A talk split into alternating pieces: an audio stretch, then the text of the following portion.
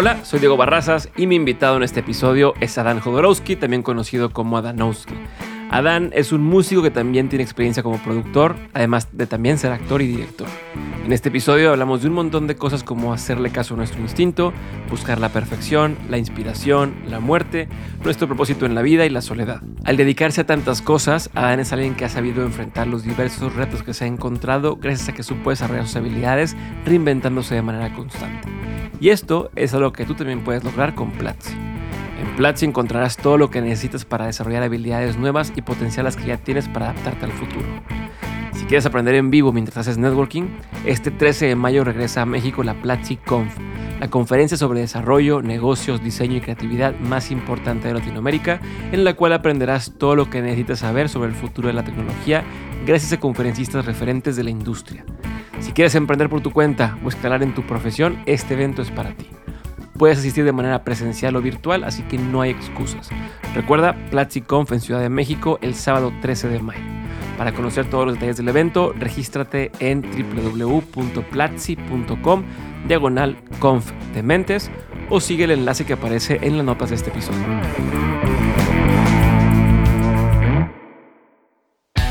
Hay algo que no puedes entender. No todo tiene una explicación. Entonces tienes que dejar lugar a la improvisación. Tienes que dejar, dejar lugar a lo misterioso. Lo único que quiero es reírme, pasármela bien. Es el único propósito de esa banda. Yo nací siendo el hijo de Jodorowsky. Entonces eso es mi vida. ¿okay? No me puedo salir de esta. Entonces tuve que aprender a vivir con esto y me creé un alter ego que se llama Danowski para probarme a mí mismo que tenía talento, que podía lograr cosas.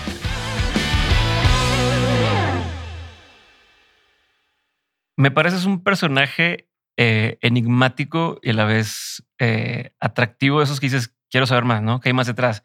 Cuando empiezas a investigar, tu historia parece una película de ficción. O sea, son demasiadas cosas fantásticas, algunas casualidades, algunas coincidencias. ¿Cómo, ¿Cómo le puede pasar tanto a una persona? Y a la vez, algo que me llama la atención es que te he escuchado en comentar en varias ocasiones que no te gusta quedarte anclado en un tiempo o en un espacio.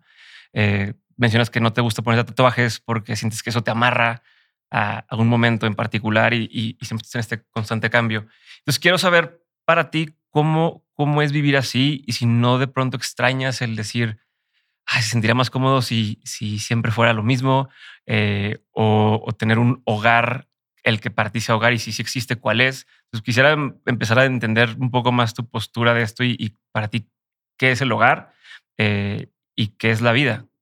Pues, me hiciste 40 preguntas en, un segundo. A ver, mira, todo lo que te preguntas sobre, sobre mí es lo que yo me pregunto sobre los seres humanos, ¿no? ¿Qué son? ¿Dónde van? ¿Quiénes son? ¿Por qué, no, no, no se quedan en lo mismo? ¿Por qué hay la evolución?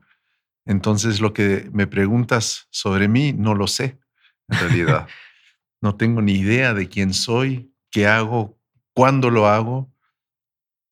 Muchas veces digo que entro en una especie de, trance cuando empiezo a crear o se me ocurre una idea y la hago. Cuando hago las cosas no sé por qué las hago. Ok. No tengo ni idea por qué ni con qué finalidad. Simplemente las hago porque las siento, mm. porque creo ser un, un, eh, personaje instintivo.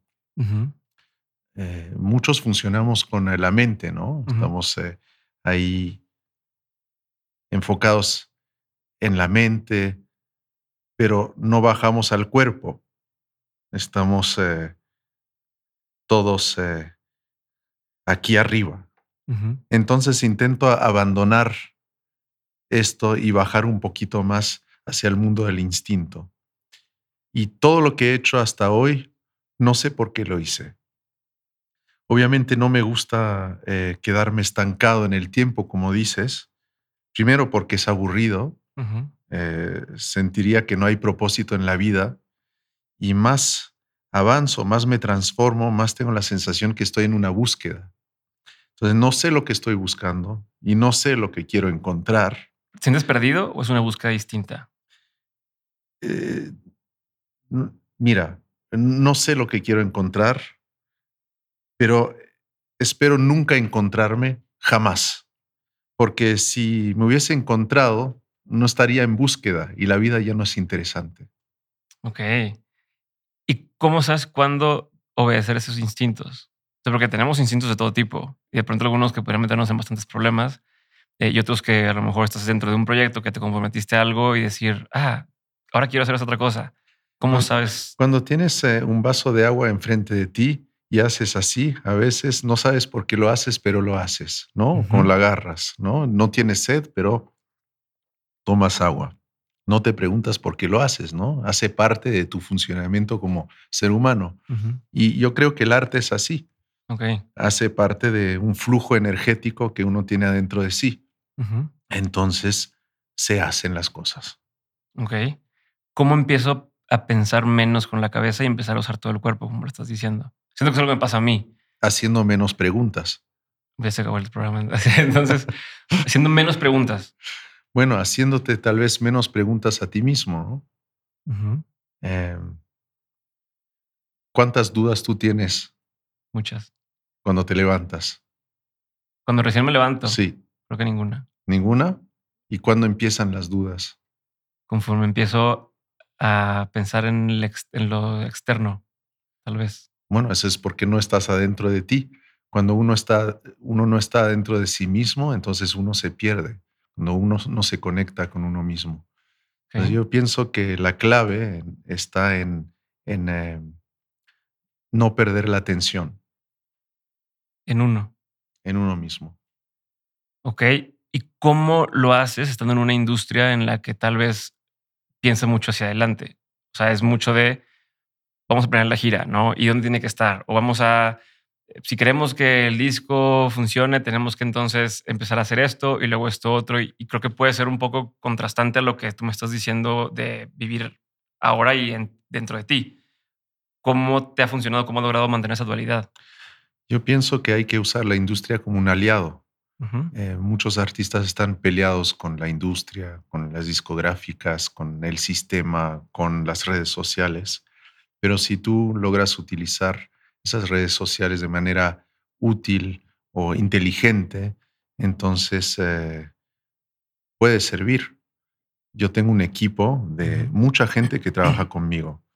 Tengo como seis, siete personas en el management, tengo mi personal manager, tengo la gente en mi discográfica, que nos juntamos siempre son cinco. Eh, tengo la persona que trabaja en mi casa, que me ayuda a limpiar mi casa cuando no tengo tiempo. Eh, tengo mucha gente que está trabajando conmigo. Entonces, obviamente, eh, es, es, mucha, ¿sabes? Es mucha energía perdida por ahí, por allá, pero hay que unirse todos. Yo pienso que todo está en la unión. Yo no creo en el artista solista, por ejemplo. Yo estaba hablando de eso con Bumburi. Él decía, con él? acabo de producir el nuevo disco de Bumburi. y, eh, y, él decía algo muy interesante, es que no hay artista solista y porque somos un equipo trabajando juntos. Cuando haces un disco está el guitarrista, está el ingeniero de sonido, está todo el mundo, es un equipo. Entonces no existe el artista solista. Entonces yo no estoy solo en el mundo. Por ejemplo, ¿tú te sientes solo? No. ¿No? No. ¿Por qué? Porque tengo mi familia, tengo mi equipo. Bueno, eso es bueno. Hay mucha gente que se siente sola, entonces a cada vez les digo, pero no estás solo porque estás rodeado por el viento, por los pájaros, el canto de los pájaros, por los árboles, por un universo entero, por un cosmos, por estrellas. Entonces uno nunca está solo. Nunca. Yo tuve mucho miedo a la soledad. Ah, lo te preguntar. Me deprimía mucho. Decía, estoy solo, no tengo nadie en mi vida, estoy desesperado. Pero me di cuenta de todo eso, que estaba completamente fuera de la realidad. Mm. Estaba en realidad en una trampa social, porque la, la, gente te dice siempre, ah, estamos solos, estoy deprimido, no tengo a nadie en mi vida. Entonces te ponen esa información, ¿no? Como una, te programan. Pero no es cierto. Pero ¿cómo te cayó ese 20 de que no es cierto? O sea, ¿a qué edad o en qué momento que tuvo que pasar para que te cayera ese 20 y decir, no estoy solo? Creo que me levanté una mañana y, eh, y pensé en esto. Empecé a mirar, a observar alrededor mío, porque uno no observa casi nunca el cielo. Estás aquí en la Ciudad de México, bueno, ustedes no sé dónde están, pero observas eh, el cielo, de repente te das cuenta dónde estás, imaginas y dices, y, también muchas veces estoy en mi cama, ¿no? Estoy acostado y digo, a ver, estoy tranquilamente acostado en mi king size, así, eh, memory foam, em, viendo una película y, eh, y, pensando así tranquilamente flotando en medio de la nada, como si nada, ¿no? Así como si fuese normal. Entonces empecé a pensar a todo eso, ¿no? mira, yo te dije no pensar, pero yo pienso mucho. Todo el tiempo estoy pensando. En realidad me acabo de contradecir, lo sé. Pero bueno, de eso se trata la vida también, ¿no? Hablábamos de la inconstancia, de la mutación, de cambiar. Acabo de cambiar al instante. Pienso todo el tiempo. Pero dijiste no preguntarte todo el tiempo, estás pensando. no es exactamente lo mismo. No, yo, creo, que te puedes cuestionar sin, sin decir deseo otra cosa. Tiene que ver con la duda. En realidad yo creo que es mejor no dudar. Ok. Yo creo que todo es perfecto. Estamos aquí, hablamos del universo. Yo creo que hay una especie de conciencia en el universo, ¿no? Algunos la llaman Dios, los que no creen la llaman una energía. No sabemos lo que es. Todos hablan, o varios dioses, pero todos hablan de la misma cosa. Hay como una conciencia universal que está ahí. Y yo pienso que hace perfectamente las cosas. Se muere alguien, pues es una tragedia, ¿no? Para ti, el que se queda aquí en la tierra. Pero para el que se fue, no es trágico, ¿no? Él vivió su tiempo de vida. Cada uno tiene su tiempo de vida. De todos modos, nos vamos a morir, antes o después. Entonces, todo es sí, Es un poco egoísta cuando te duele que se haya ido porque no puedes volver a tener la relación que tenías mientras estaba presente, pero es por ti. Cuando no puedes dejar ir la muerte es porque no aceptas la muerte porque te da miedo a la muerte, porque te ves como un simple mortal, pero después cuando piensas en la continuidad, piensas que, que, no somos solo un cuerpo, sino también un espíritu o una energía. Después de la muerte, algo, en algo te transformas. Entonces, sí, científicamente estamos hechos de energía y tocas, hay un calor humano, ¿no? Entonces, esa energía, cuando te mueres, va en alguna parte, aunque sea mínima. Y yo pienso que esas millones de muertes forman una materia. Esa materia se transforma en algo. Entonces vamos viajando, ¿no? Si te visualizas como un cuerpo, como un ser humano, entonces eres un simple pinche mortal. de carne. Y si no, tienes que, que, abrir tu mente y pensar que no solo eres un cuerpo, que no solo somos un cuerpo. Es científico lo que digo, es cierto antes fuimos antes de nacer, ¿no? Como diría Alejandro Jodorowsky. y algo seremos después. Pero, y en ese sentido, ¿esta postura que tienes ante la muerte hace que duela menos? Mira, yo me pregunto, ¿sabes? Se acaba de morir mi hermano a los 57 años y mi mamá se acaba de morir a los 79 años. No me esperaba eso tan pronto. Mi mamá ya estaba enferma, ¿no? Tenía un tumor y Alzheimer. La estaba cuidando en mi casa hacía cinco años. Entonces ya estaba esperando esa muerte. Mi hermano fue un accidente. Y cuando fui a ver a mi hermano muerto y me llamaron, lo vi, vi su cuerpo, ¿no? Su cuerpo frío y tenso, así. Y puse las manos ahí, lo toqué, estaba frío. Y me dije, a ver, ese ser humano, mi hermano estaba haciendo una búsqueda espiritual toda su vida, ¿no? Y se muere. Entonces, ¿para qué toda esa búsqueda espiritual? Mi mamá también hizo búsquedas de yoga, búsquedas ah, trascendentales y se murió, ¿no? Y la vi muerta ahí, en mi cama, y yo abrazado a ella. Entonces dije, a ver, ¿cuál es la finalidad del ser humano en, eh, el mundo? Entonces, y bueno, eh, hay que pasar en realidad a la colectividad, porque nosotros somos como átomos eh, en, adentro de un cuerpo que están trabajando juntos para que el cuerpo viva. Entonces nosotros somos los átomos para el universo.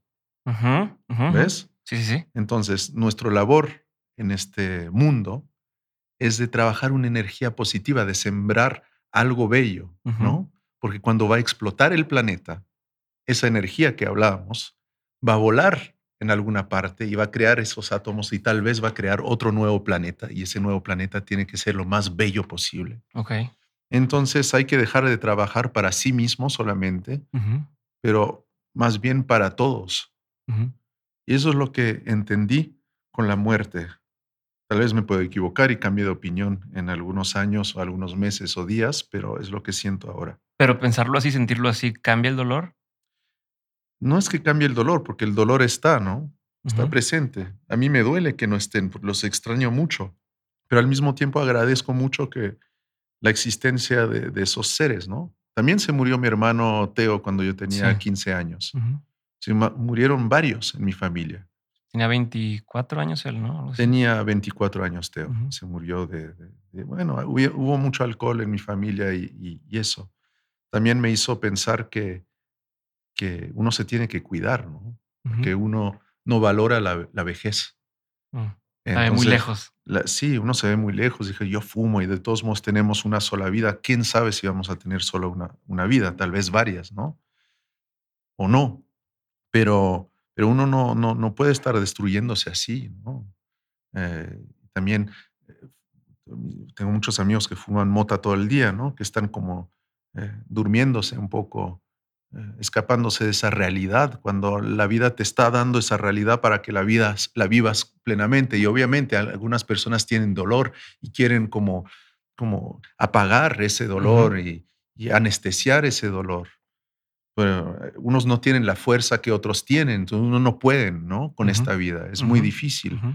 Pero intenta reemplazarlo por hacer ejercicio, por crear, por pintar, por algo positivo, ¿no? Yo, yo no creo que estamos aquí para destruirnos. Ese positivo que mencionas, que dices crear, pintar, lo que sea para ti, ¿en qué lo encuentras? ¿En la música o en qué? Yo lo encuentro en la música, en eh, dar amor a mi hijo, intentar crear bueno, ayudar a que mi hijo sea el mejor ser humano que pueda ser. Yo, yo no lo puedo mover como un títere, ¿no? No, no, no, no es un títere, no es una marioneta. Entonces solo lo puedo ayudar a darle herramientas para que él mismo se dé cuenta de lo que hay que hacer en este mundo. Ok. ¿Te preocupa en ese sentido tu hijo? O sea, sí, me preocupa. Me preocupa el árbol genealógico y las repeticiones, ¿no? A veces me digo, ay, no se va a drogar, espero, no espero que esté bien, que, que saludable, que esté equilibrado, pero después el camino de cada ser humano es su camino. ¿Ves? Entonces él lo que va a sufrir es porque él tiene que vivir eso. Es su papel en este mundo. Entonces yo no puedo, no puedo decidirlo. Pero no, no, sientes a veces que digas, quiero proteger que no pase similar con, con mi hijo. O es, o es al revés, que pasa lo que tenga que pasar, a mí no me pasó nada. ¿Sí, ¿Sí ves de dónde, de dónde viene mi pregunta? No. Tienes dos opciones en ese sentido. De decir, yo viví por, pasé por todo esto. Mi familia era así, eh, mis amigos murieron de estas cosas. Eh, yo no quiero que a mi hijo le pase lo mismo y entonces trato de protegerlo de ciertas formas. O al revés, es yo pasé por eso y estoy aquí y estoy bien. Que pase lo que tenga que pasar. Pero no lo puedo impedir. Puedo, puedo hacer todo para ayudar, pero un momento dado uno se salva a uno mismo. ¿no? Hay mucha gente que que uno quiere ayudar siempre, ¿no? Queremos ayudar a mucha gente, pero, pero uno se ayuda a sí mismo. Después hay gente que te da herramientas, pero no puedes salvar a alguien. Ok. Y de lo que, de lo que en tu casa te dieron, ¿qué es lo que dices? Quisiera repetir esto con mi hijo. O sea, esto, esto que a mí, me funcionó chingón, quisiera que mi hijo también lo tuviera. Sí, sí, pero esos son mis deseos eh, egoístas. No puedo desear algo para mi hijo, quiero que sea así. Esto, no, que sea, pero que, que, exista desde la forma en que se está criándose, eh, que tenga acceso a esos elementos. No sé, por decir algo, ah, a mí me compraban pinturas de chiquito. Y entonces eso a mí me fomentó el estar pintando o que me dejaran experimentar. Todo lo bueno se lo transmito, ¿no? Lo que mis padres me dieron se lo transmito. Por ejemplo, mi, hijo estaba como rompiendo flores, ¿no? Se le expliqué, ¿sabes? Una flor es viva, tiene vida que también tal vez tiene una conciencia, no sabemos, pero siente algo. Mm. Entonces, desde ahí entendió que las plantas estaban vivas y las respetó. Entonces ya no destruye plantas, ¿ves? le, enseño también, yo no puedo matar una hormiga, me da mucha tristeza. Entonces hay hormigas en mi casa y, están ahí, ¿no? En fila. Ustedes conocen las hormigas. y entonces van hacia mi comida y digo, ¿qué voy a hacer? Y entonces descubrí un método. O sea, tomo una naranja y la pongo afuera de la ventana y se van afuera. ¿eh? Eso es lo que hago. Justo en, esa línea es a lo que me refería, como qué cosas sientes tú que, mm, que marcaron tu vida en el buen sentido de decir, oye, esto me ayudó a descubrir tal cosa o esto y que quieras que sigue existiendo en tu familia o que sigas repitiendo? Eh, Yo creo que el tarot. Ok. Voy a intentar transmitir el tarot a León. Bueno, ya lo transmití. También eh, transmitir la cierta libertad, un cierto límite, porque me di cuenta yo tuve muchísima libertad en mi vida, ¿no? Era una libertad, era sin límites. Era buenísimo, ¿no? Porque tuve la libertad de pensar lo que yo quería, pero sí necesité algún límite. Mm. Eh, ¿Hasta dónde, no? Uno necesita saber hasta dónde puede ir. Mm. Eh, artísticamente no hay ningún límite, ¿no? Obviamente si empiezas a ofender a los demás y a provocar de manera tóxica, eso no es tan bueno. Yo lo hice en un pasado, ¿no? De repente yo hice un video erótico para burlarme de las películas pornográficas en cierta época donde introducía una cruz cristiana en el, en el trasero de una mujer, ¿no? Bueno, quería chocar la gente, dijeron blasfemio, primeras páginas y todo eso. Y después lo pensé con los años, ¿no? Eh, dije, bueno, ¿por qué voy a provocar eh, con cosas que incomodan. Voy a provocar con cosas que les hacen bien. Okay. Hay que dar inspiración al mundo, porque cuando eres artista tienes que saber qué vas a transmitir al mundo y lo que va a provocar, y es como una bola de nieve, ¿no? Si tú mandas algo, una información fea, esa bola de nieve se hace más grande y ya el mundo se llena de esa fealdad. Entonces eh, decidí hacer arte, eh, arte suave y bello. ¿No? Eso. Y es, un reto en sí mismo, porque es más fácil llamar la atención con cosas negativas o como ahora que... Pues ahora acabo de sacar una canción que se llama Noche Fría, que habla de, de, En la noche te perdí, eh, bueno, los años bellos que probé, etcétera. Y me quedé pensando, ¿no? Otra pinche canción, de, perdón decir pinche, ¿eh? dijiste que podía decir... sí, lo que tú quieras. Eh, sí, otra, otra canción que habla de desamor, así, con, con esos temas tontos, ¿no? Y eh, obviamente no debería estar promocionando mi canción así. Es muy buena canción, escúchenla. pero es, buena canción, es muy bonita la, la, canción. Pero dije, a ver, eh, ya empecé a pensar, ¿no? ¿Por qué hablo de esto? ¿Por qué no hablo de otras cosas? Ya todo el mundo habló de ese amor.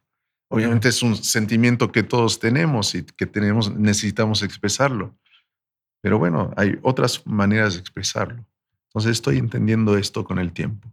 ¿Cómo ejecutas? O sea, justo acabas de mencionarme esto, de decir, esta canción sale, pero al mismo tiempo estás pensando sobre, ¿era lo que quería decir o no? ¿Por qué estoy diciendo esto? ¿O porque otra vez? A, mí me pasa a veces que sobrepienso mucho las cosas.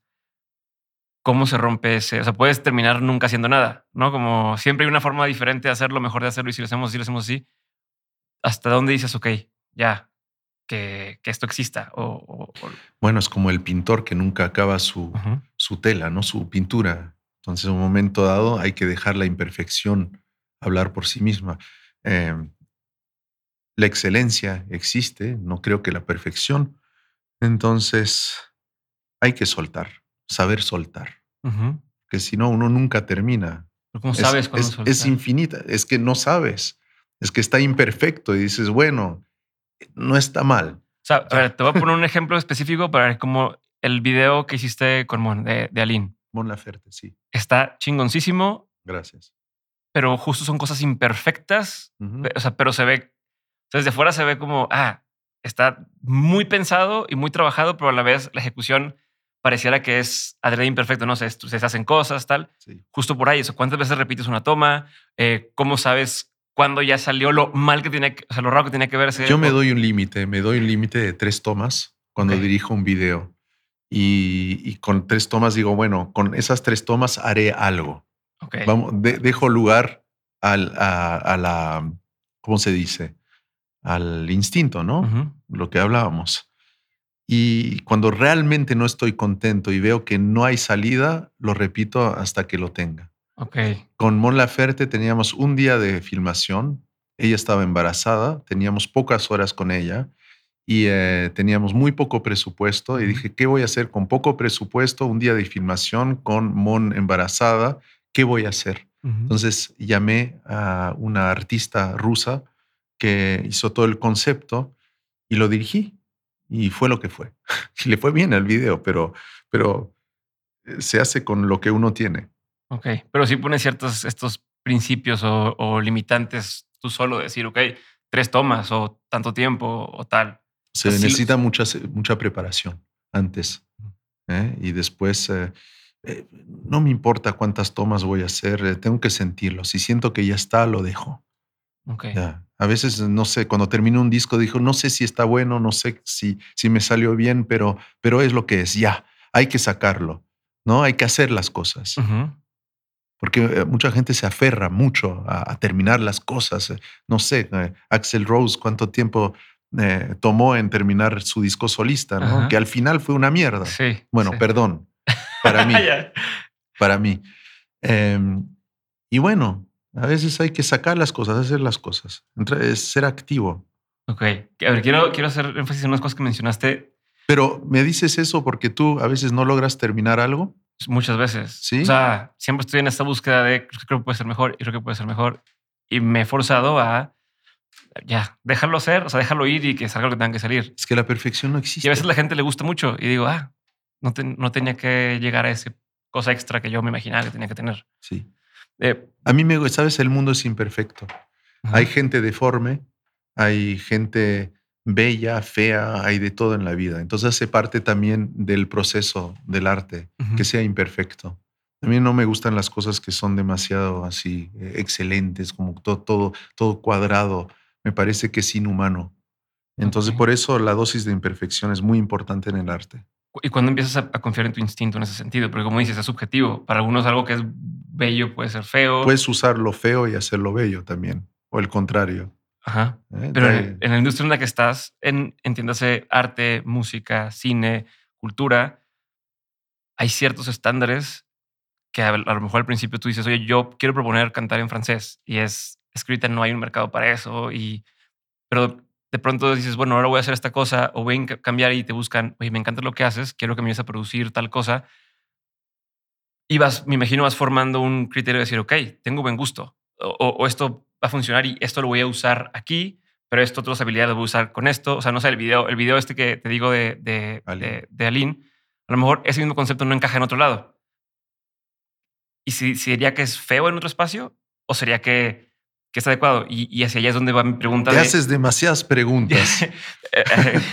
Pero hacia es mi, mi duda de, de, cómo sabes tú cuando tú tienes la razón en ese sentido, de decir, esta es mi propuesta hoy y confío en que está chingona. Es que, nunca tengo la razón, es que nunca siento que tengo la razón. A veces sí tengo una seguridad cuando estoy produciendo a alguien, eh, no sé, Banda Los Chinos, por ejemplo. ¿Conoces esa banda? Sí. Es una banda argentina que está teniendo mucho éxito. Hicimos tres discos juntos, ¿no? Yo los produje. Y ellos, a cada vez que grabo con ellos, a cada vez los sorprendo. Primer disco, le digo al baterista, él llegaba tocando fuerte, tienes que tocar despacito, entonces lo desconcerté. Entonces empezó a tocar despacito. Segundo disco, llega, lleva un año trabajando ese toque, ¿no? Despacito. Y digo, ahora vas a tocar fuerte en este disco. ¿Cómo? ¿Pero cómo? ¿Cómo? Y eh, tercer disco, ya preparado, fuerte, ¿eh? le digo, ahora este disco vas a tocar todo sin clic. Sabes que los músicos tocan con un metrónomo y que tienen que seguir el metrónomo en ritmo y yo solté el metrónomo y tenían que, él tenía que tocar con la banda. Entonces fue un escándalo, ¿no? Y a cada vez, a cada vez, a cada vez, eh, la comodidad se las cambió. Yo creo que no hay que estar cómodo cuando, cuando uno hace arte. Por ejemplo, Jack White tiene su púa, ¿no? Que, que él toca la guitarra. Él la pone en un sitio diferente a cada show. Entonces no sabe dónde está. Hay como un momento de improvisación y le gusta eso, ¿no? Puede haber un accidente. El accidente es necesario cuando, estás haciendo, cuando estás haciendo una obra. Yo siempre cuando dirijo algo o produzco algo, no sé a dónde voy. El día que yo me meto en el estudio con los músicos, yo les hago creer que yo sé lo que voy a hacer, pero no tengo ni idea. Y en el momento me inspiro. Disfruto la incertidumbre. Mucho. Y cuando los, los stakes son altos, da igual. ¿Sabes esto que dices? A ver, son industrias donde pues, es mucho dinero de por medio el decir, oye, una persona no tiene idea qué está haciendo. Eh, pero, pero por eso, pero, siempre lo logro. Es una confianza ciega. La gente después es disco de oro, de platino y tiene Grammys y todo. Entonces, algo de bueno tendrá mi instinto. No, y eso es a lo que voy. Y me sorprende, me sorprende y me gusta mucho escucharlo así, porque hacia afuera uno dice, oye, ¿cómo hago para llegar a ese punto, para poder eh, tener éxito o tener proyectos que son reconocidos eh, globalmente? Yo esperaría que, no, es que me preparo horas y horas y, Yo creo y tal. que y de pronto es al ¿Sabes revés. de dónde viene el éxito que tienen los artistas con quien trabajo? Es justamente esta incertidumbre y esta imperfección. Porque si escuchas las, eh, la mayoría de las producciones de hoy, todo es perfecto en su lugar, eh, editado, todo. No, a mí no me gusta eso. Si hay un error, lo dejo. ¿eh? Si hay un error a la guitarra, no me importa. No quiero que todo esté perfecto. Tal vez viene de ahí, porque hay algo humano. ok. ¿Y en tus shows cómo haces eso? Porque luego metes muchos elementos. Mis shows eh, Y también hay mucha improvisación. Ajá, ajá. Sí, sí, sí. Cada show es diferente. No lo tengo todo pensado, escrito. Entonces hay una base y alrededor de esa base improviso. Me voy al público, me tiro al público, eh, les tiro rosas, eh, digo algo, eh, subo a alguien y la improvisación es, es muy importante. Decías que no te gusta quedarte atado a un tiempo. Hasta cierto punto, las canciones podrían llegar a ser algo similar. O sea, decir, trabajé en un disco y luego, por cómo funcionan las cosas, tureo con ese mismo eh, disco, ese mismo show durante todo un año. eh, que sé que anteriormente tú haces un personaje, terminas, matas al personaje, ¿no? Eh, ¿Seguirá pasando así o no? Y si no, ¿cómo, ¿cómo mantiene esa sensación de sigo avanzando en mi vida? ¿no? No, no me quedo atado a algo, pero tener que volver a cantar cada fin de semana las mismas canciones y las mismas canciones y las mismas Sí, canciones. hay, hay una parte difícil en esto, ¿no? Repetirse. A mí me cuesta cantar, a veces me siento solo, a veces canto me siento solo, abandonado. Y yo, pero ya no me siento así, ¿no? Eso corresponde a un yo del pasado, pero hay un eco que sigue vivo, Mm, ¿no? Entonces todo se conecta, el pasado, futuro, presente. Entonces hay que abrazar lo que fuiste también, porque gracias a lo que fuiste estás donde estás hoy. ok. Entonces, no hay que intentar rechazar. Pero si una incomodidad en, en- O sea, si quisieras de pronto decir, bueno, ya lo que sigue, lo que ¿Sabes sigue. qué? Nunca siento no? incomodidad, incomodidad en realidad cuando estoy en el escenario cantando viejas canciones. A veces me digo, ah, de nuevo la voy a cantar. Bueno, ya la canto. Todo lo que haces hay que hacerlo con amor, Mm. hasta cosas que no te gustan. Tienes que dar lo mejor de ti. ¿Cómo te, ¿Cómo te mentalizas para hacerlo? ¿Cómo me mentalizo? Eh, no me mentalizo, o sea, me- no me mentalizo. Voy al escenario, me tiro a la jaula de los leones, no puedes ir para atrás, tienes que pelear con el león. Entonces, avanzas, simplemente avanzas.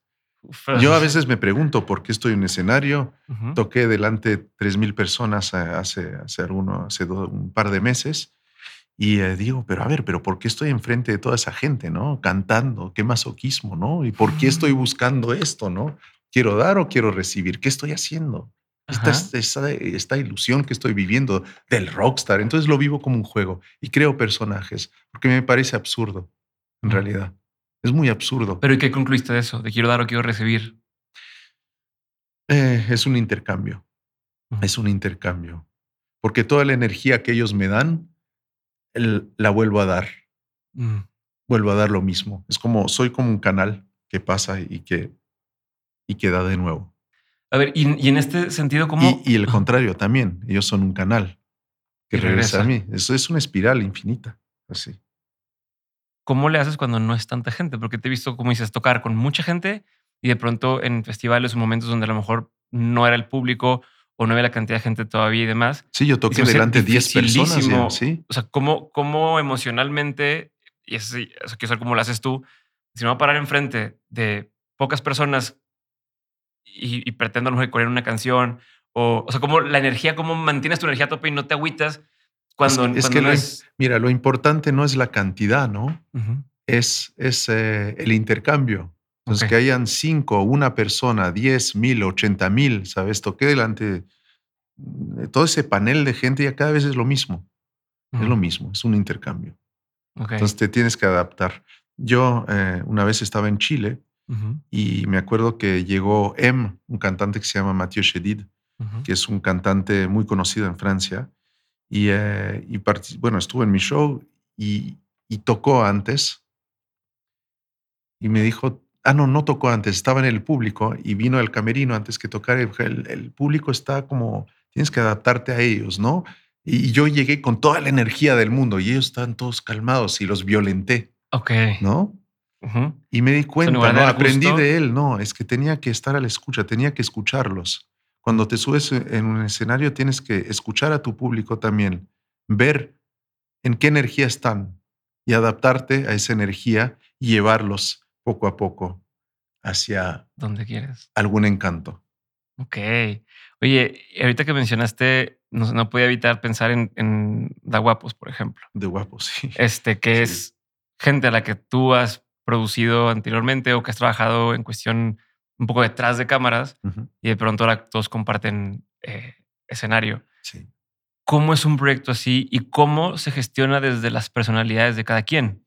¿No? Porque me, me parece complejo si todos estuvieran en el mismo canal de decir, ah, somos una boy band y alguien más nos dice qué hacer y listo, ah, pues bueno, ya nada más ejecutamos. Pero aquí creo que son todas personas que tienen criterios muy desarrollados, eh, propuestas, formas de pensar muy, muy, que le han dado muchas vueltas, ¿no? Y entonces es, ahora sí, a ver, hagan algo juntos. ¿Cómo, cómo, cómo para, opera? Para los que no saben, The Guapos es una nueva banda que tengo con eh, Leiva, el David Aguilar, Jay de la Cueva y yo, ¿no? Y somos cuatro amigos que se veían, eh, tenían interacciones de amigos que decidieron hacer una banda juntos de rock and roll. Entonces. Puros frontmans. Sí, puros frontmans, todos cantantes solistas y todos tocan un poco de todo. Entonces, Leiva es la batería, Jay es la guitarra, yo soy el bajo y el David Aguilar es la guitarra también. Y todos cantamos los cuatro. Entonces, eh, todos son productores además. Jay produce bandas, Leiva, David, yo. somos, todos, somos todos como jefes. Ajá, ajá, ajá. como, o sea, sí, todos, terminan tomando decisiones en los proyectos que se involucran. Pero, pero, son, pero nos llevamos tan bien que fluye muy bien. Pero lo muy importante es que ninguno de nosotros sea el jefe de nadie. Mm. Entonces, eh, por eso es bueno tomar un productor para nosotros, eh, un director de videos, y nosotros no nos ocupamos, somos los músicos, la banda. Soltamos un poco ese papel de jefe. Ok. Y eso es muy bueno. A mí me hace descansar mucho. Sí. Sí, sí. Pero bueno, hay mucha gente involucrada. Ya, ya vamos a tocar en festivales, vamos, a tocar en el Pal Norte también. Y eh, hay como mucho interés, ¿no? En esa banda. Es muy raro, pero bueno. Pero me imagino que es porque son cuatro fuerzas juntas, ¿no? Como los Avengers, ¿no? Ah. ¿Qué expectativa tienes de esto? No tengo expectativas, simplemente pasármela bien. Yo sé, ¿sabes? Eh, nosotros Solo, lo único que queremos es pasarla bien. Entonces, bueno, es una expectativa. Queremos grabar videos en, eh, en India, queremos grabar videos en, en, no sé, en Italia o queremos grabar en, en, Islandia. Queremos vivir una aventura, de eso se trata. Entonces, viajamos juntos. Sí, bueno, pero justo es una expectativa. Quieres divertirte, quieres pasártela bien. Sí, sí, sí, conocer gente, ir a comer, ir a restaurantes, conocer gente. Em, disfrutar un poco. O sea, ¿qué te emociona de eso? Porque, a ver, tienes tantas cosas en la vida que hacer, tienes tantos compromisos, intereses y demás, como para dedicarle y si me voy a comprometer cierto tiempo a una cosa, algo tienes que sacar tú pues de esto o disfrutar. A veces no tengo tiempo para mis amigos porque estoy trabajando mucho. Entonces, qué mejor que hacer una banda con mis amigos para estar con ellos siempre y disfrutar y reírme. Lo único que quiero es reírme, pasármela bien. Es el único propósito de esa banda pasársela bien, disfrutar, ir a grabar a Nueva York, eh, hablar de música, todos son cultos, todos hablan de música, eh, somos todos apasionados. Eh, es muy divertido y nos reímos tanto, tanto, a carcajadas, a lágrimas a cada vez que estamos juntos. ¿Crees en el destino? no, creo en un camino. Creo en un camino que va cambiando, que se va transformando. ¿Qué crees que hizo que hasta ahora se juntaran? Eh, no sé por qué estamos juntos, pero es una buena pregunta. Eh, tal vez nos necesitamos los unos a los otros. Tal vez. ¿Tú qué sientes? Yo siento que necesito vivir nuevas experiencias. Porque siempre me estoy ocupando de mí mismo, en mis propios proyectos y, me gusta eh, vivir cosas nuevas. Porque si no me aburro, me aburro rápido. Ok. Entonces, esta va a ser tu fuente de, nuevas experiencias por un tiempo. Sí. Sí, y, sí. ¿Y cuándo decides, no es que lo vayas a hacer por ahora, pero cuándo decides cuando un proyecto ya, ya fue? ¿no? Este, o pues eso pasó, mira, pasó con mi banda de punk rock que tenía de los 16 a los 26, digamos, o 24, no sé. Cuando, se, cuando falleció el cantante de mi banda, Nicolás, eh, se, murió en su casa sobre la revista Rock and Folk, donde él escribía artículos. Y había escrito un artículo sobre The Raconteurs y ¡pam! se murió ahí una noche. Y se acabó la banda. Eh, así fue. Esa es la única banda que se me acabó así. Cuando acabé con Adanovsky, sentí que necesitaba, Adanovsky era mi alter ego antes que recuperé, necesitaba salirme de los personajes para encontrarme a mí mismo, ¿no? Y enfrentar mi apellido, enfrentar lo que yo era y estar totalmente en la verdad, autenticidad. Pero después de un tiempo ya sentí que, que necesitaba este alter ego para poder regresar a mi casa tranquilamente y descansar de todo esto. ¿Cómo funciona eso en ese sentido? O sea, para ti, cuando está Adanovsky fuera, no te cansa igual, o sea, no, no eres tú quien está ahí. Me cansa mucho hacer promoción, ¿sabes? Hoy, yo antes yo empecé la música, no había TikTok, no había Instagram, no había nada. Había MySpace que estaba empezando. Y bueno, publicabas tu canción, algunas fotos y ya está. Pero hoy tener que, a ver, Adán, nos vamos a ver en tu casa tal día para hacer todos los contenidos de TikTok que van a salir toda la semana y todo. Entonces tú estás, y hay que pensar en ideas y todo. Y ahora digo, piensen en ideas ustedes, yo las ejecuto a mi manera, pero ya no me quiero ocupar de eso. Y les di mis códigos de Instagram, todo, ya, ya, no, me, ya no me quiero ocupar de eso porque pierdo muchísimo tiempo. Me desvío completamente de mi arte. Eh, de eso no se trataba el arte, pero hay que abrazar también el progreso, porque ahora hace parte, entonces hay que abrazarlo, hay que traerlo y hay que aceptarlo, y así es. no hay que rechazar la evolución de, la tecnología. Pero, pero, ¿qué papel juega aquí eh, tu alter ego? Sí. O sea, ¿cuándo, por así decirlo, cuándo entra uno y cuándo entras tú? ¿En qué situación? o sea, cuando la gente platica contigo, cuando platica con Adán y cuando platica con Adanowski. Pues, por ejemplo, voy a ir al, Pal Norte, ¿no? ¿Cuánta gente habrá? No voy a tocar delante de 80 mil personas. Voy a regresar a mi hotel y me voy a poner en la cama ahí solo. Y a ver qué acabo de vivir, ¿no? y ya, y te, te desprendes de lo que fuiste en ese momento. Es muy misterioso. Es como escudo también. ¿Sientes que es como una un filtro. Sí, sí es un filtro. También cuando la gente te viene a pedir foto en la calle o te viene a hablar, a mí me pasa de más en más con los años, ¿no? Entonces, eh, eh, tú te puedes abrir a la gente, pero tienes que tener una cierta protección porque si no, siempre alguien quiere algo de ti, ¿no? A ver, de, eh, un autógrafo, pero por favor, ¿le podrías mandar eso a mi novia? Oye, me gustaría verte tomar un café contigo. No puedes decir a 100 personas que sí, ¿no? A tomar 100 cafés por todos lados. Entonces tienes que tener un cierto, una cierta barrera, ¿no? No quiere decir que, que, desprecies a la gente, al contrario, ¿no? Que tienes que tener una protección. No, si te dedicas a hacer, a tomarte cafés, ¿a qué hora haces lo que hizo que la gente quisiera estar contigo en primer lugar? Exactamente. ¿no? Sí.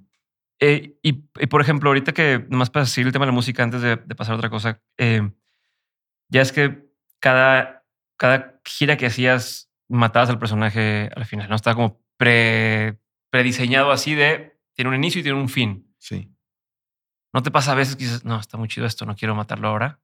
O sea, sí, a cada, vez, eh, a cada vez da tristeza, pero a cada vez hay un entusiasmo porque algo nuevo va a venir. Entonces no me duele nada matar a lo, lo, que, lo que he sido en un pasado.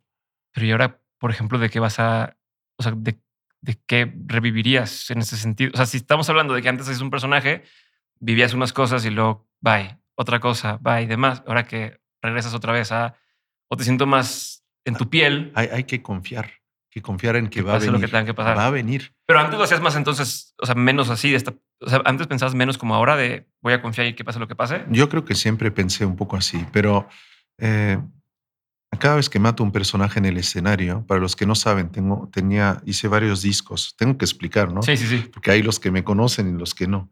Hice varios discos y en cada disco tengo un personaje diferente y a cada final de gira mataba a ese personaje en el escenario para dejar lugar a un nuevo nacimiento, a un nuevo personaje. Pero te puedo asegurar que a cada vez que maté a mis personajes no tenía idea de lo que iba a venir después. Nunca. Entonces hay un, un, momento de limbo y después ya se creaba porque, porque no, no, no, no, no me quedaba otra. ¿Qué sucede en ese limbo? Hablando de, Que de repente te entra la urgencia, ¿no? dices, ¿ahora qué voy a hacer? ¿Qué voy a hacer? Y, sale todo. Amador, tal canción, tal estilo. ah, pero tiene que ser así. Y sale todo. Ok. ¿Sabes? ¿Qué te inspira? ¿Cómo te inspiras?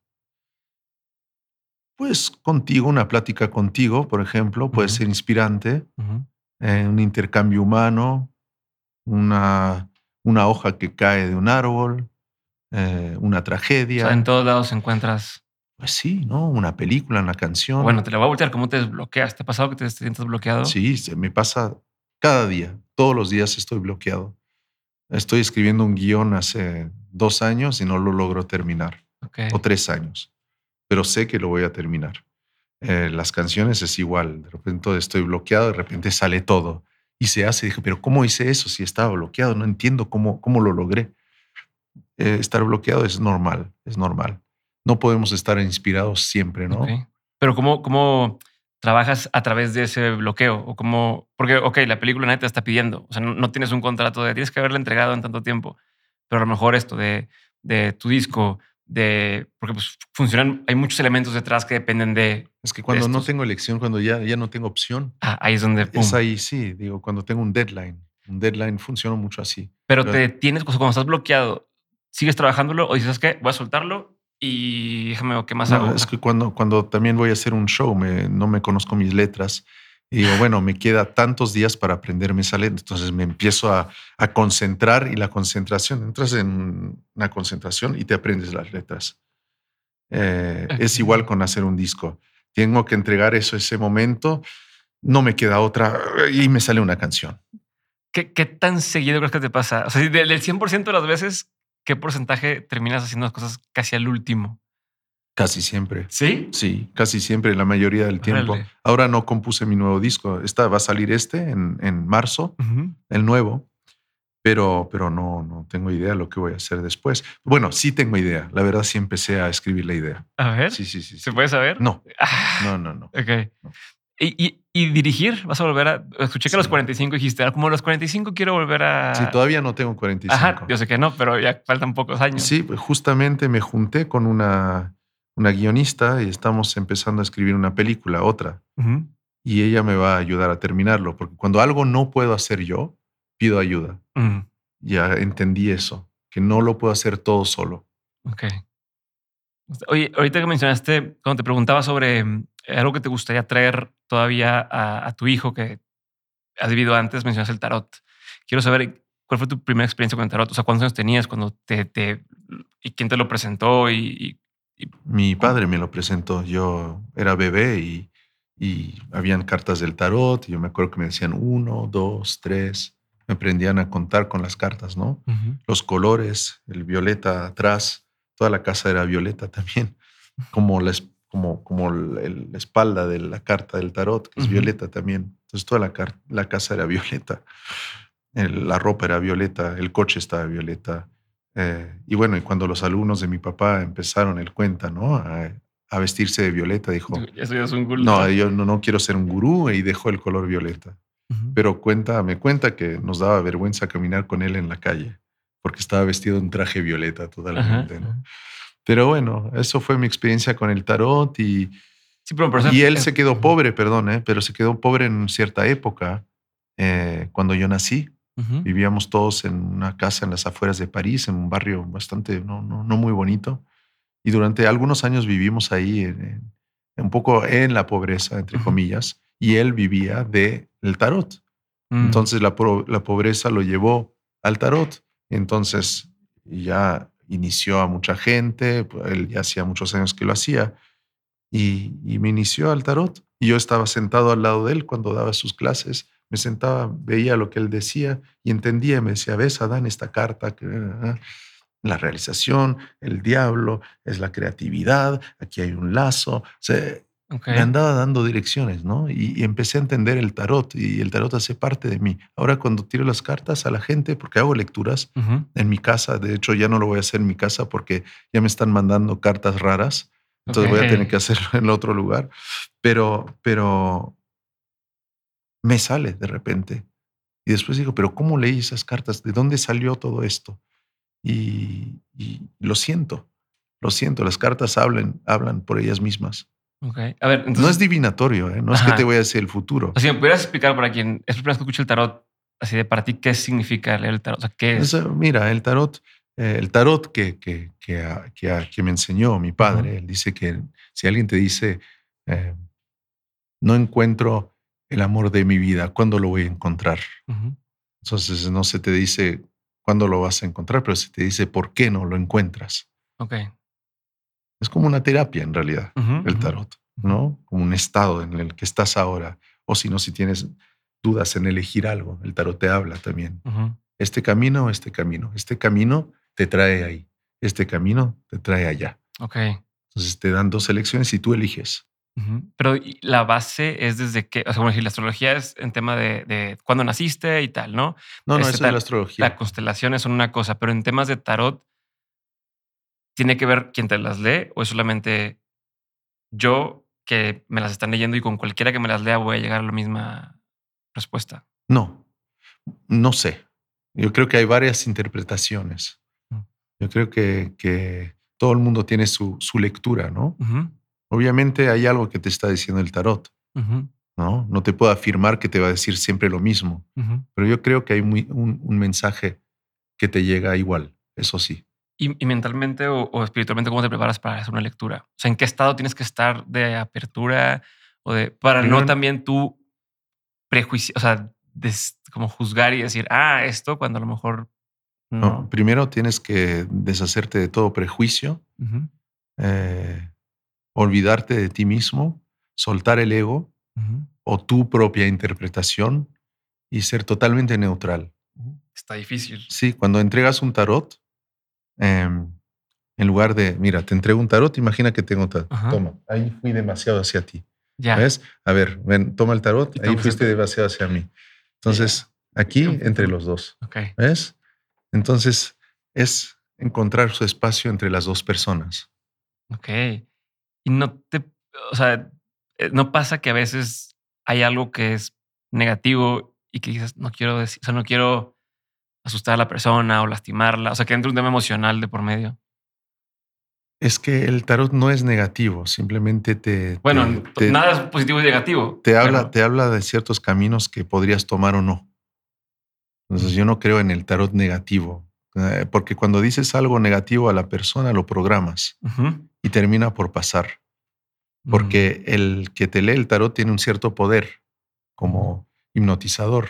Entonces tienes que tener mucho cuidado en lo que dices, porque puedes programar a alguien. Te vas a morir en un accidente de, moto. Entonces el otro anda todo el día pensando en el accidente de moto y se lo provoca. ¿no? Tener que mucho cuidado. Por eso hay que olvidarse de sí mismo. ¿Tú, tú, crees que los pensamientos se pueden volver realidad? Todos los pensamientos se vuelven realidad. ¿Quién, hablábamos de ese vaso, quién hizo ese vaso, quién es ese micrófono? Eso viene de, un pensamiento. Pero ¿cómo lo podemos trabajar? O sea, ¿cómo puede alguien, sabes, lo que me dices es completamente hasta medio, dices que ah, pues sí, que güey estoy, ¿no? O sea, porque estoy preguntando si todo se vuelve realidad. Pero esta cosa que hablan de la ley de la atracción y demás, ¿existe o no existe? Y si sí, ¿cómo haces ¿cómo lo describes? ¿Cómo lo explicas para que alguien más pudiera aprovechar también esa capacidad que todos tenemos? A ver, hay algo que no puedes entender. No todo, no todo tiene una explicación. Entonces tienes que dejar lugar a la improvisación. Tienes que dejar, dejar lugar a lo misterioso.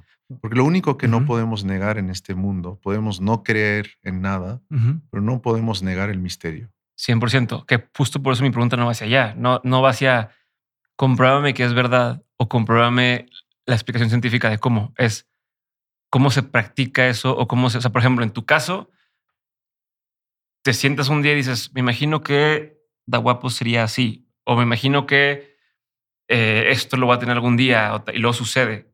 Es que hay que soltar el control. A ver, Vamos a soltar el control y vamos a romper un poco con eh, este, este formato. Ven, eh, ven aquí. A ver. Y toma el micrófono en la mano. Ajá.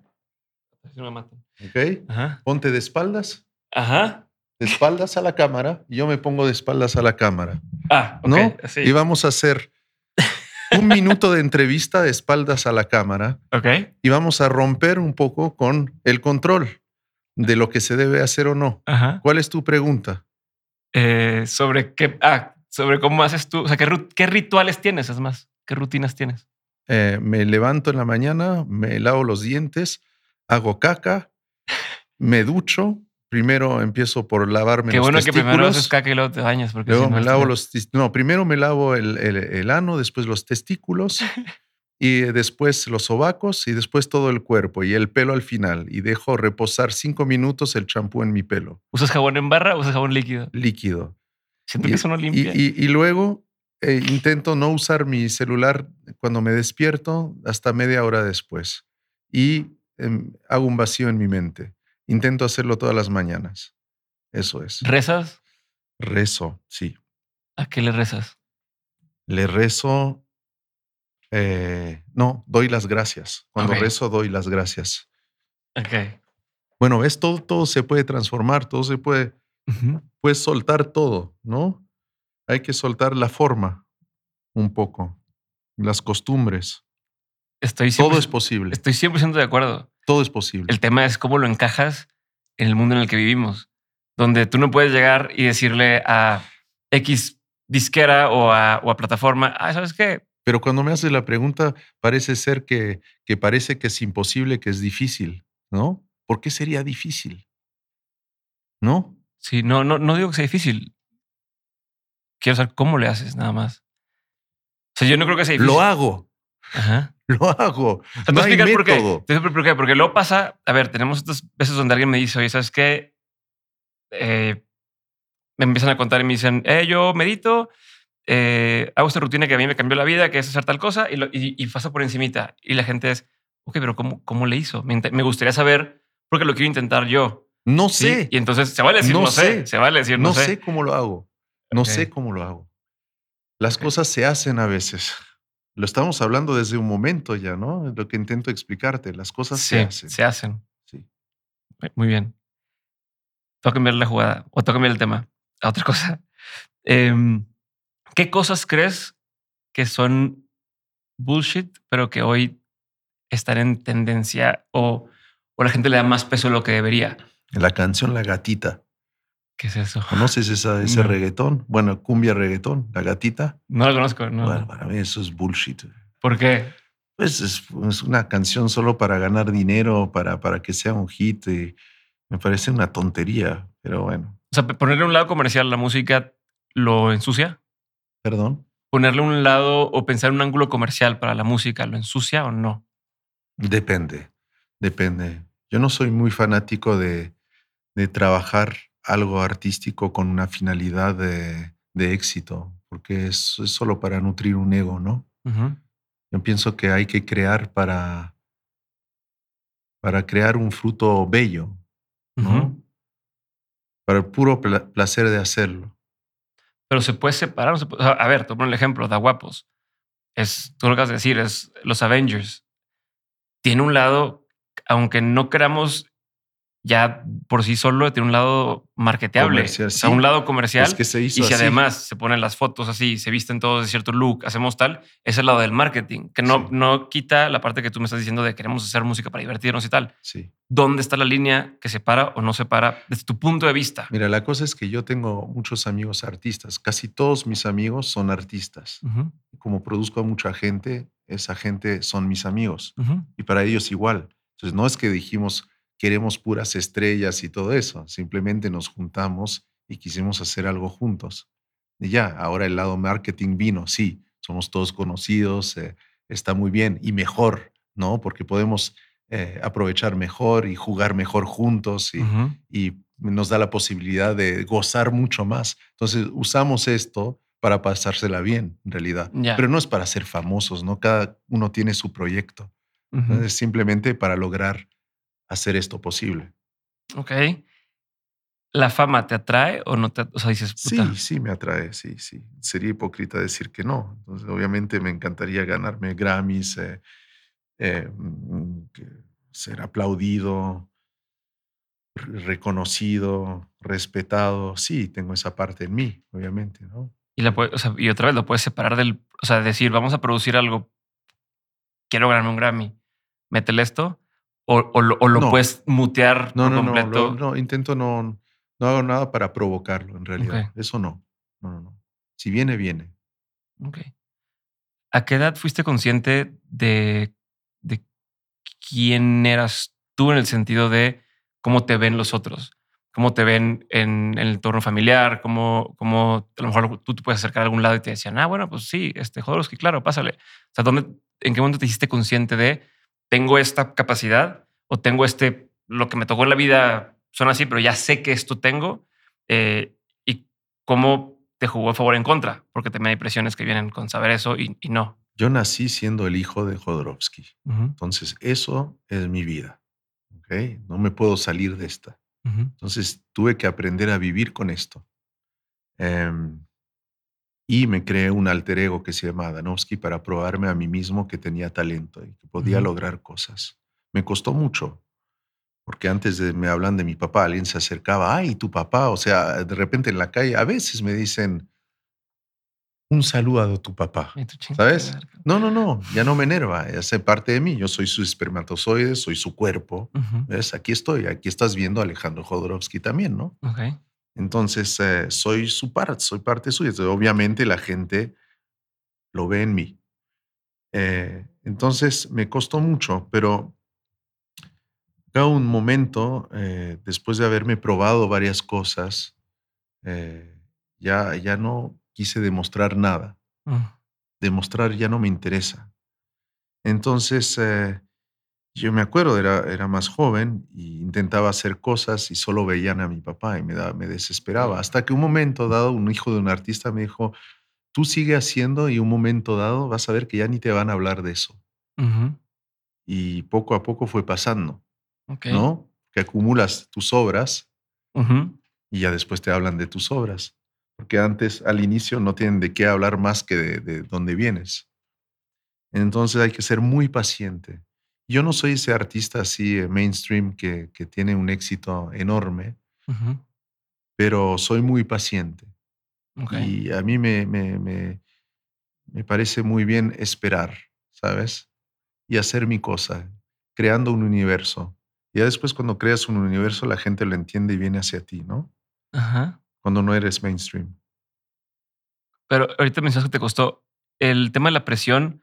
Una vez que dijiste ya, esto soy y demás, cambia tu forma de crear? O sea, ¿creas desde un lugar distinto? Sí, totalmente. Ahora las próximas obras que, voy a hacer, y eso desde, hace muy poco, ya no voy a pensar en que si me va a ir bien o no. Mm. Lo voy a sacar y si me va fatal no me importa, pero necesito expresar algo. Ok. Ya, ninguna concesión. ¿Y esto antes no lo pensabas así? No, antes decía voy a hacer una canción, quiero que sea un éxito, quiero que le vaya bien, y voy a hacer un hit, un sencillo, porque las, las discográficas te piden, a ver, ¿cuál es el próximo sencillo? Sí, claro. ¿Qué vamos a sacar como sencillo? Pero ahora me pregunto cómo van a ser cuando mis próximas obras no va a haber sencillo. Mira, ¿sabes qué? Te estoy viendo y tienes un parecido con mi hermano Teo. Ok. Qué raro, ¿no? Te lo juro, de, tu sonrisa. No sé. Muy extraño. no sé qué. No sé si es bueno o malo, pero. No, sí, sí, era, era un muy buen chico. A ver. ¿Qué opinas del fake it till you make it? Me hace pensar en ídolo. Sí. Y me sí, sí, sí. Cuando yo hice El ídolo, el primer disco del ídolo, nadie me conocía. Y dije, bueno, nadie me conoce, pero me, voy a imponer como ídolo ya desde el primer disco, aunque no lo sea. Entonces me vestí de lentejuelas, rockstar, lentes, empecé a actuar. Si ves mis primeras entrevistas en 2007 y todo, actuaba así como el ídolo y era toda una actuación. Y la gente se lo creyó, en realidad. ¿eh? El, el, el, el diablo que imita el santo termina por transformarse en santo. Entonces, si realmente lo crees, lo crees, lo crees y estás convencido, vas a llegar a lo que tú imaginas. Ok. ¿Cómo te gustaría que te recuerden en ese sentido? Pensando en lo que estás hablando de, de o ahorita dices, haciendo lo que, lo que, lo que yo quisiera, termino convirtiéndome, o actuando como lo que yo quisiera, termino convirtiéndome en lo que, en lo que estoy actuando. Pero también hablas del tema de tienes paciencia, el tema ya no estás haciendo las cosas por convencer a alguien o por, o por quedar bien, eh, y estás haciendo un universo de, de arte o de obras o de ejecuciones. En 10 años, en 20 años, ¿cómo quisieras que la gente entienda esto que, o vea esto que hiciste? Como, ¿Qué te imaginas así hacia atrás? a mí me gustaría morir habiendo aportado algo al mundo, no, no a la gente y no a mí solamente. Es lo único que me interesa. Últimamente me, me he cuestionado eso, ¿no? Mi finalidad en este mundo. Entonces, ya no quiero hacer arte para nutrirme a mí mismo solamente, ¿no? Tiene que ser útil el mensaje que doy, algo, tengo que dejar algo. No, no puedo perder tiempo ya. Sobre todo tengo 43 años. Ya hice lo que tenía que hacer, así con esa energía juvenil de, de, ídolo, de amador o de rockstar y todo eso. Ahora ya tengo que, que aportar nuevas cosas. Entonces, como mi último disco así, y ahora voy a tener que experimentar. Ya se acabó eh, la juventud, o sea, la, la, la, la inspiración juvenil. Me da mucho la atención porque quien te ve de fuera podría pensar que todo el tiempo fue experimento. O sea, que todo ha sido experimental y de pronto me dices, no, voy a empezar a experimentar y antes había sido como cumplir esto. Entonces... Es que yo soy alguien que no está satisfecho de sí mismo. Mm. Siempre estoy insatisfecho con todo lo que hago. Cada vez que saco un disco digo, ah, pero no llegué a lo que quería llegar. Los únicos discos donde llegué donde quería llegar son mis soundtracks que hice para mi padre. La danza de la realidad, por ejemplo, es ahí llegué a algo muy interesante, porque es música clásica, son violines, es algo que no tiene forma, que no tiene coro ni verso, estrofa, ¿ves? es totalmente libre. Y ahí encontré una expresión que me interesó mucho. Pero como te sientes ahorita, que me acabas de decir esto de que no estoy tan cómodo, pero ya voy a empezar a experimentar lo mío y demás. ahorita me da la impresión de que es un punto de, o estás en un punto de, de cambio, de evolución, ¿no? De voy a empezar a hacer cosas de forma distinta. O recientemente, esta claridad con la que me estás hablando, que es una claridad a la vez sabiendo de no tengo todo claro, no decías estoy buscando, pero ya sé que estoy buscando. No sé qué, no quiero encontrar, pero quiero buscar. ¿Te ha pasado eso en varias ocasiones en tu vida donde, donde estos momentos de claridad y decir, no, ya, ya entendí que para acá y otra vez? Sí, a cada vez que tengo una idea digo, ah, ya encontré y después ya se acabó. Por ejemplo, yo no tengo nada que ver con lo que hice en el pasado ya, en realidad. Ya no soy yo, ya no soy yo. Ya no me interesa, pero igual lo tengo que cantar cada noche, como tú dices. Pero ya no soy yo. Pero bueno, tengo que abrazarlo. Me, me, das mucha paz pensando en eso porque me pasa mucho a mí, de decir, o sea, vivo en el presente en el sentido de estoy conmigo, estoy contento con quien soy, pero a la vez sé que puedo hacer más o ya lo que está ahí pudo haber sido mejor. O sea, ahorita lo que decías, empezamos la conversación diciendo, donde hablabas de eh, ver hacia ti y estar eh, contigo y no sentirte distraído tanto por los demás. Y ahora no significa que el otro no, pero también estás hablando de, de nunca estás conforme y que siempre quieres un poco más y un poco más o, o diferente, por no poner cantidad, sino un poco. Es que no cumplí mi misión en la vida. No la cumplí. Por ahora soy un fracasado. ¿Ves? Todo lo que hice es un fracaso. ¿Sabes cuál es tu misión? ¿Tienes claro cuál es tu misión? No. Ah. Pero todavía no, no, no sembré lo que tengo que sembrar. Y ahora, hasta ahora hice puras pendejadas. puras estupideces. Sí, me fui divirtiendo. Estaba en, así en el show business, divirtiéndome, puro divertimiento. Hice un creé un Walt Disney. Mm. Es una tontería todo lo que hice. Ahora es el momento ahora de crecer. No puedo estar haciendo eso toda mi vida. ¿Qué te hizo darte cuenta de eso? O sea, ¿dónde entendiste que... La muerte de, mi hermano y mi mamá. Mm. Y de mi otro hermano, Teo. Creo que ya, ya tuve una lección, ¿no? Que cuál es la finalidad en esa existencia, ¿no? Es de sembrar algo y no he sembrado nada. Bueno, hay unos amigos, yo he hablado de eso con algunos amigos que me dicen, no, pero con tus canciones has cambiado cosas, has salvado vidas, eh, han pasado cosas, sí han pasado cosas, pero para mí no es suficiente. ¿Habrá suficiente? ¿Sientes que llegará un punto? Espero. Espero. ¿Crees que la gente en general, todo el mundo siempre tiene esta cosa de, es que no he llegado a, no he llegado a? ¿O crees que hay gente que dice, no, yo ya cumplí lo que tenía que cumplir? Yo siento que o sea, cuando lo ves en otros. Sí, sí, sí. Hay unos que llegaron. A ver, ¿quién habrá llegado? Pocos. Pocos. Hasta yo que admiro Bowie tanto. su, su, mejor obra es su, su, su, último disco, en realidad. Prefiero los otros discos, ¿no? Pero esos eran más sus discos de, de, canciones y todo. Pero su último disco tiene un sentido. Mm. Un sentido verdadero, ¿no? Okay. Pero mira lo que fue a dejar. Un mensaje bello antes de morir. No. Para mí fracasó Bowie. Ok. ¿En qué sentido? El mensaje que dejó antes de morir no es tan esperanzador. No me dejó ninguna esperanza. vi, pura oscuridad. Ok. Y eso a mí no me nutre. Okay. Aunque lo admire muchísimo. ¿eh?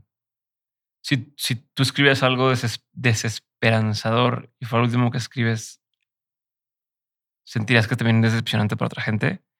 O sea, ¿tiene que ser bueno o, malo para...? No es cuestión de bueno o malo, es que te tiene que dejar un sabor, un sabor eh, de fruta en la boca. Ok, ok, me gusta. Voy a pasar a una parte de preguntas concretas. Ok, la pregunta, es, la, pregunta es concreta, la respuesta no tiene que ser. Sí. Y avanzamos. Sí, sí. ¿Cuál ha sido uno de los peores consejos que te han dado? En lo personal o en, la carrera, en lo artístico. De dejar de disfrazarme en el escenario. Y de, es uno de los peores consejos. Y de ser, de ser, normal y de, y de escuchar a los demás.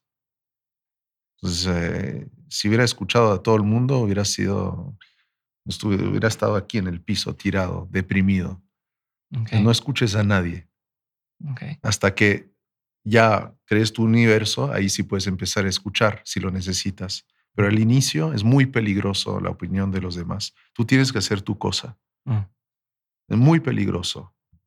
Imagínate si hubiera escuchado a ese idiota que me dice, no te disfraces, no, no hagas cosas así raras. No, hubiera sido lo que soy hoy.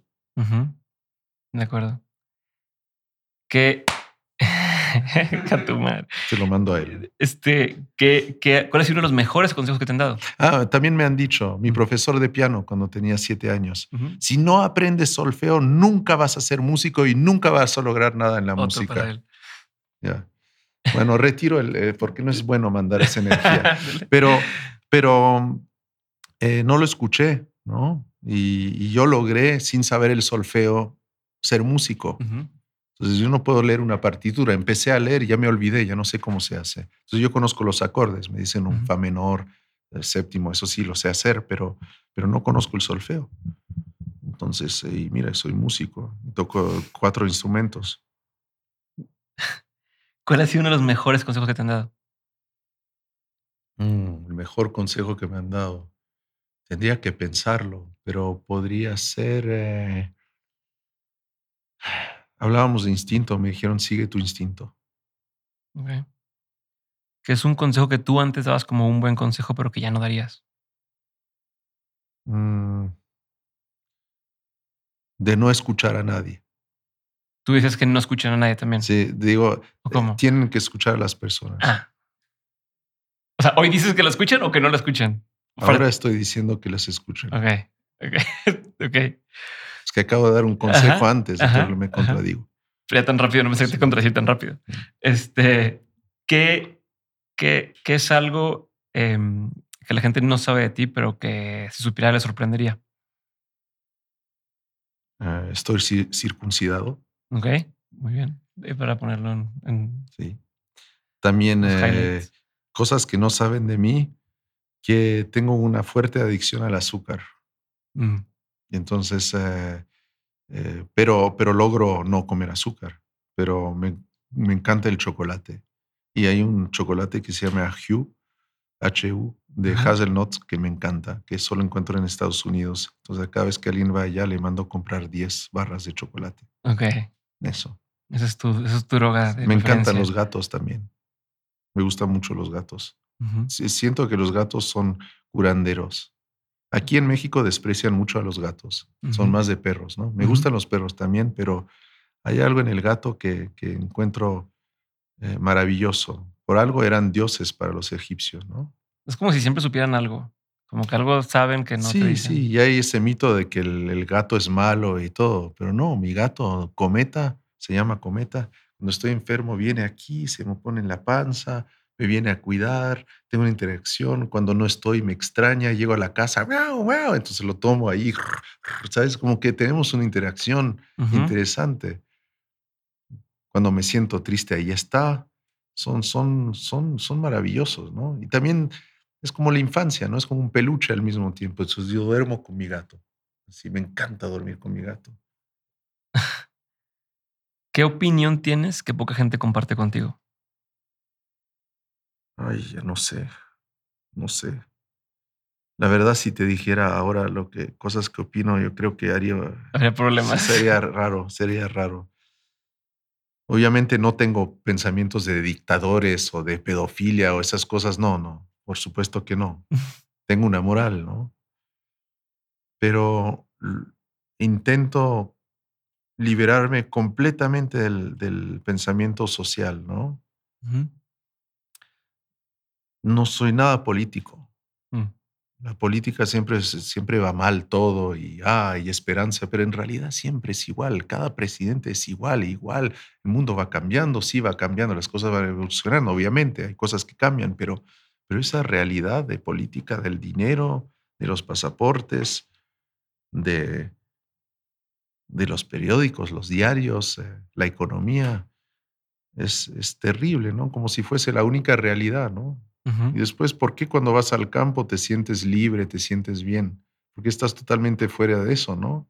Ves una planta, ves el mar, ves el horizonte. Eso ya no existe, eso es una realidad, es otra realidad. Y ellos no son dueños de esa realidad. Yo pienso que cada presidente debería ser un santo, no un, no un abogado, ¿ves? Mm. Entonces, eh, pero, pero desgraciadamente son puros abogados tontos, estúpidos, que están gobernando el mundo, cuando hay gente tan bella que podría hacerlo. Pero la gente bella es tan bella que no les interesa gobernar un mundo, porque no tienen un ego tan apestoso como ellos. Libro, película, documental serie, cualquiera de estos, no tienen que ser todos, pero que haya marcado un antes y un después en tu forma de ver el mundo. Get Back. Sí. The, Beatles. Sí, para mí hubo un antes y un después cuando lo vi, porque siempre tenía la, duda, ¿no? De, de, saber cómo eran, ¿no? En la vida cotidiana. Me encantó ver eso. Ok. Sí. Yo diría que John Lennon fue, fue un personaje que a mí me, me ha transformado mucho, que me ha portado, que me acompañó toda mi vida.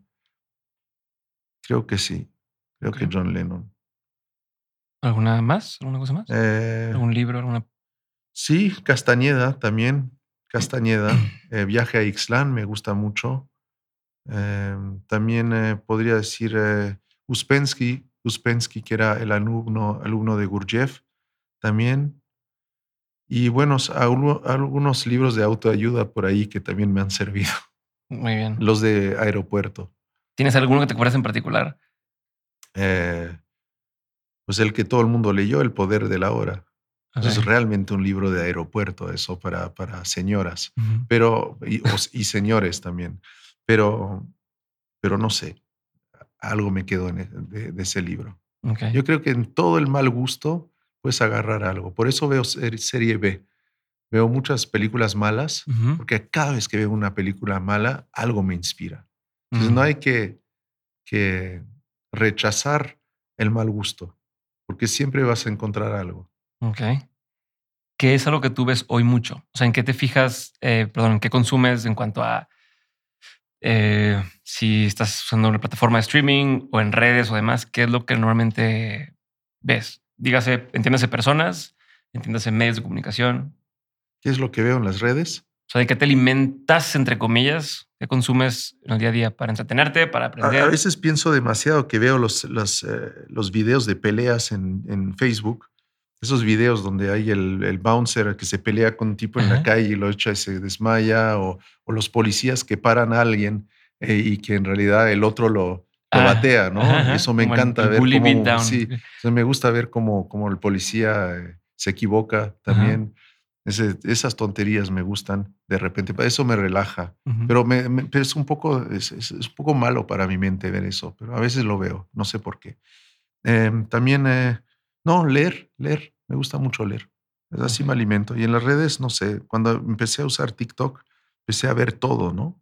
Empezó a, me empezó a salir mil cosas y digo, pero eso es súper entretenido, ¿no? Y ya me aburrió. Ya. Ya. Ah, entonces veo YouTube, videos, documentales. ¿Qué es lo que más usas? ¿YouTube, dirías? De, Sí, sí. Veo documentales en YouTube. YouTube. Sí. También tengo una aplicación que se llama Gaia. Ajá. Entonces veo cosas sobre los extraterrestres también. Me interesa. existen? Eh, sí. Sí. Estaría loco pensar que no. El universo es infinito. Imagínate, los millones, millones de galaxias que hay de soles. ¿Cómo no va a haber otra vida? Y la prueba está es que la vida existe, estamos aquí. Nosotros somos extraterrestres. Sí, nomás, nosotros existimos. Sí. Oh. Eh, ¿Cuál, es el último documental que viste? Que estuvo chido. El último documental que vi es un documental, a ver, eh, sobre Paul McCartney y Linda, eh, sobre mm. los dos. Eso lo vi en YouTube también, muy bonito. Como, no, no, hay muchas cosas que no sabía de ellos dos. Cuando escuchas ese tipo de historias, ¿qué piensas? O sea, como, ahora, qué padre, o, llevas algo a tu vida también. Eh. Llevo algo a mi vida, sí, sí, sí, sí. Eso es pura alimentación. Mm. Sí. Pero es información, ¿eh? Es pura información. Como que no. Al final me quedo con información, pero no aprendí algo para mi espíritu. Okay. ¿Qué te da mucha curiosidad hoy en día? ¿En qué piensas constantemente? Ah, me da mucha curiosidad. Eh, saber si hay un Dios o no hay un Dios. Yo, todos llegamos al mismo punto, es que hay uno. Hasta Einstein, Freud, Jung, todos llegan a la conclusión que hay una conciencia. Es que no puede ser. Todo está tan bien hecho. No puede ser. No es un accidente. Entonces tengo fe. ¿Cuál es una de las lecciones más importantes que te dejó tu hijo o que te ha dado tu hijo? Mm. Entender que es un niño y que está descubriendo la vida y el mundo y que hay, yo lo tengo que educar a través de sus ojos y no a través de los míos. Ok. Y de todo lo que has vivido, esta es la última pregunta, de todo lo que has vivido, tanto en lo personal como en lo laboral, has tenido un montón de aprendizajes. Si tuvieras que quedarte con tres aprendizajes que quisieras tener siempre presentes, ¿cuáles serían? Tres aprendizajes. Quisieras tener siempre presentes como tu brújula.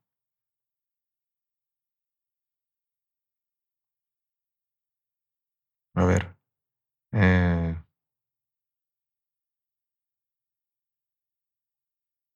no preocuparse por el dinero.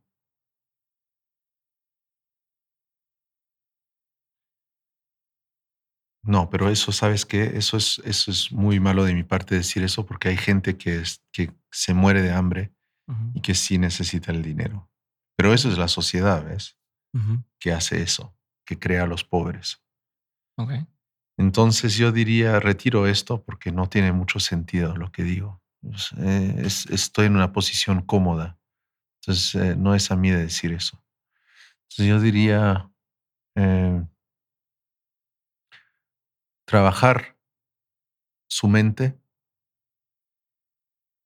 nunca perder la inspiración y no perder el niño interior que uno tiene.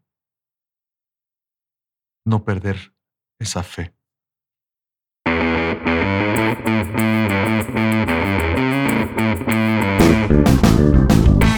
Hola, soy Anaí Montero y escucho Dementes desde 2018. Recuerda compartir este episodio subir lo que aprendiste a Twitter o Instagram, escribirle un mensaje o etiquetar a los invitados de esta semana. También puedes hacer algún clip y subirlo a tus redes sociales. Pero sobre todo, y lo más fácil que puedes hacer, es darle like o seguir a este episodio, o dejar una reseña y regalarnos 5 estrellas en Spotify o Apple Podcast. Cualquiera de estas acciones hacen toda la diferencia. Si te quedaste con duda de algo, en dementes.mx puedes encontrar las notas de este episodio. Dementes es una producción de Dementes Media. Nuestro equipo incluye a Edgardo Martínez, Alejandro Benítez, Sofía Desens, Rosa Guerrero, Ricardo López, Max Lumbreras, Héctor Martínez, Ana Sofía Meraz, Jafet Mota, Diego Robles, Germán Enríquez, Miguel Guerra, Diana Ferioli, César Esparza, Paloma Gatica, Jesús Moreno y Óscar Treviño. Ahora sí, esto fue todo por hoy. Gracias por escucharnos y nos vemos la siguiente semana en un nuevo episodio de Dementes.